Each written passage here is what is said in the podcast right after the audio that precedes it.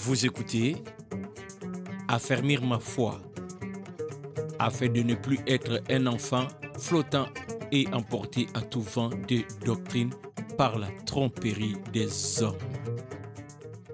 Ici, Jean Dinsil. La parole de Dieu est une lampe à nos pieds. La parole de Dieu est la source de nos valeurs. La parole de Dieu, comme il est dit à, Moïse, pardon, à Josué, que ces livres de la loi ne s'éloignent point de ta bouche. Médite-les jour et nuit. Aujourd'hui, Dieu nous donne l'opportunité de prendre quelques versets qui vont nous instruire. J'ai intitulé mon exhortation Pourquoi se laisser aller? Pourquoi se laisser aller?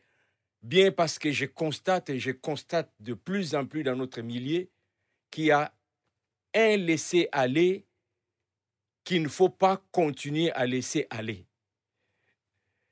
Parce que petit à petit, dit-on, l'oiseau fait son nid. Petit à petit, on s'égare. Petit à petit, ce qui n'était pas normal va devenir normal.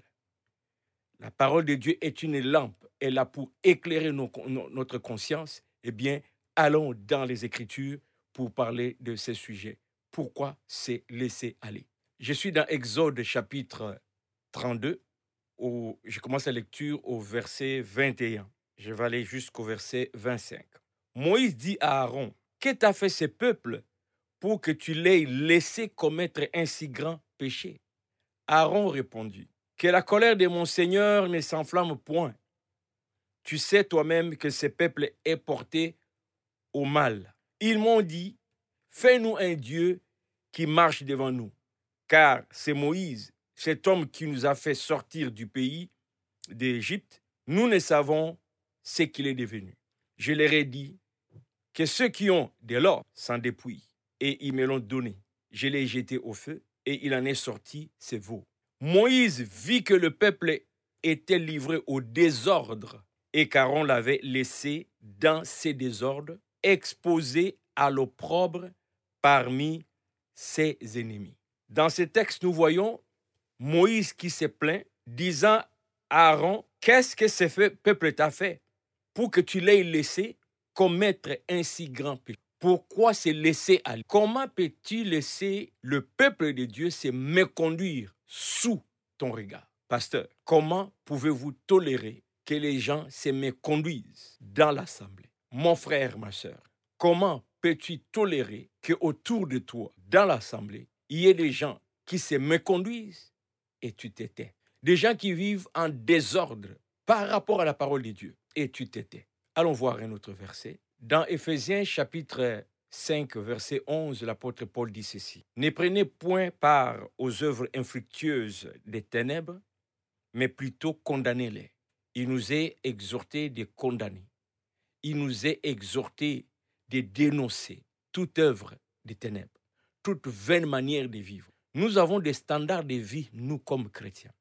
Que ce soit au sein de l'Assemblée, que ce soit relations interpersonnelles, à la maison, dans les quartiers, nous avons nos standards de vie. Et un frère qui ne se comporte pas d'une manière digne de ces standards des enfants de Dieu, nous devons l'interpeller. Nous devons l'interpeller, c'est biblique. Galates 2, verset 11 au verset 14. Voici ce que l'apôtre Paul dit.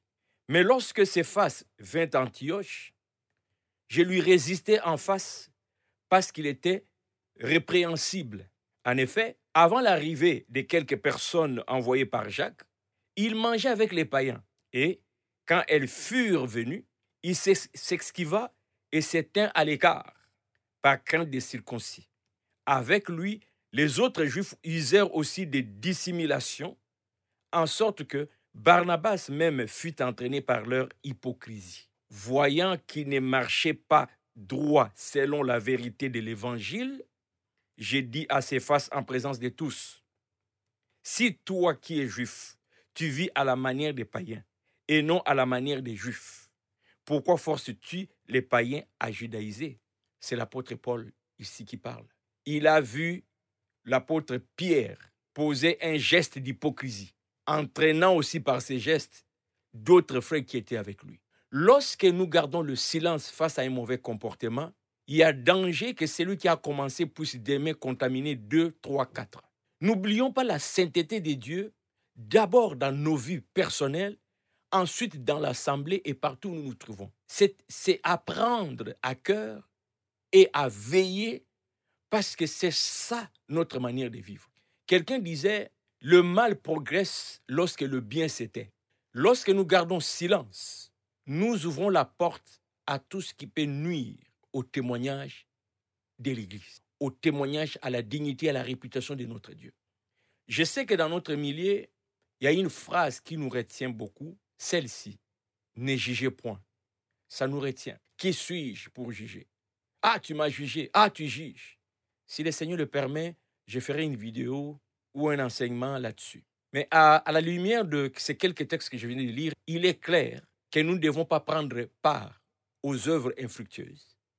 Il est clair que nous ne devons pas nous taire lorsqu'un frère se comporte d'une manière non digne. L'apôtre Paul fait des reproches à Pierre. Si toi, tu ne marches pas selon l'évangile, mon frère, si tu ne marches pas selon l'évangile, comment peux-tu aller demander aux païens de se convertir Voilà pourquoi des fois, les païens se moquent de, nous, parce qu'ils ils nous voient faire exactement ce que nous leur défendons. Aujourd'hui, l'Église est en train de, d'être ternie, la réputation de l'Église d'être, d'être, d'être ternie à cause de, de, ces méconduites. Le païen nous, nous juge par notre comportement et il trouve qu'il n'y a pas l'impact de la parole de Dieu dans nos vies. Mais simplement parce qu'il a ce laisser aller. Ne juge pas. Ne juge pas. Dieu est amour. Et tranquillement, il y a des mauvaises habitudes qui s'installent dans notre propre vie comme chrétiens. Et nous amenons cela comme peste dans l'Église. On s'était. Certains pasteurs aujourd'hui ont de la difficulté à amener la lumière de l'Évangile qui éclaire la conscience. Des peurs que les gens se sentent pointés du doigt et qui ne reviennent pas demain. Mais à ça, moi, j'ai dit, je n'ai pas peur si je dirige une église. Je n'ai pas peur. Si je me reconnais comme, comme, comme serviteur de Dieu, porte-parole de Dieu, que les gens viennent ou qu'ils ne viennent pas, ce n'est pas ma préoccupation. Ma préoccupation, c'est de communiquer ce qu'ils doivent entendre. Ainsi, ceux qui sont à Christ, comme disait le Seigneur, mes brebis entendent ma voix et ils me suivent. Lorsqu'il y a laissé aller dans l'Église, nous allons faciliter la tâche aux œuvres des ténèbres de nous envahir et ainsi de ternir l'image, la réputation de l'Église. Là, je parle de l'Église d'abord locale. Parce que si nous avons des comportements indignes, les païens vont tout simplement se moquer de nous. Et notre témoignage ne sera pas efficace. Donc réveillons-nous.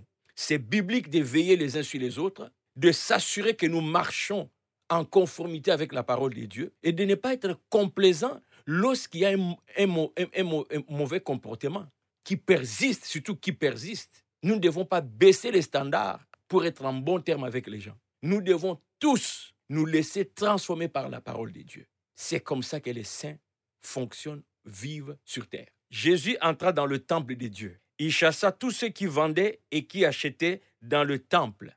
Il renversa les tables des changeurs et les sièges des vendeurs des pigeons. Et il leur dit, il est écrit, ma maison sera appelée une maison de prière, mais vous, vous mais vous, vous en faites une caverne des voleurs. Nous connaissons tous ces textes. Lorsque le Seigneur Jésus voit un comportement pas digne dans le temple, le Seigneur n'est pas complaisant. Le Seigneur chassa. Nous connaissons l'histoire. Nous avons même vu la mise en scène dans certains films. Il n'était pas content de ses comportements. Vous avez fait de ma maison autre chose. Et vous savez, la Bible nous dit que notre corps est le temple du Saint-Esprit. Donc, lorsque nous laissons les vendeurs de pigeons prendre place dans nos vies, c'est un sacrilège. Lorsque nous, nous baissons les standards, lorsqu'il y a un laisser-aller, d'écouter n'importe quoi, de regarder n'importe quoi, de faire n'importe quoi, il n'y a plus de balises. D'abord dans ma propre vie, dans ta propre vie. Ensuite, dans ta famille. Ensuite, dans l'Église. Lorsqu'il a laissé aller, le témoignage de l'Église court un risque. Pourquoi c'est laisser aller? De quoi avons-nous peur pour mettre le doigt sur ce qui ne va pas? Le Seigneur s'est mis debout. Nous avons vu l'apôtre Paul. Il a reproché euh, euh, Pierre. Et surtout que dans ce texte-là, on dit que Pierre, entraîna les autres dans son geste, ou du moins les autres le suivirent. Moi, je vois par là que l'Église peut être aussi victime de se laisser aller.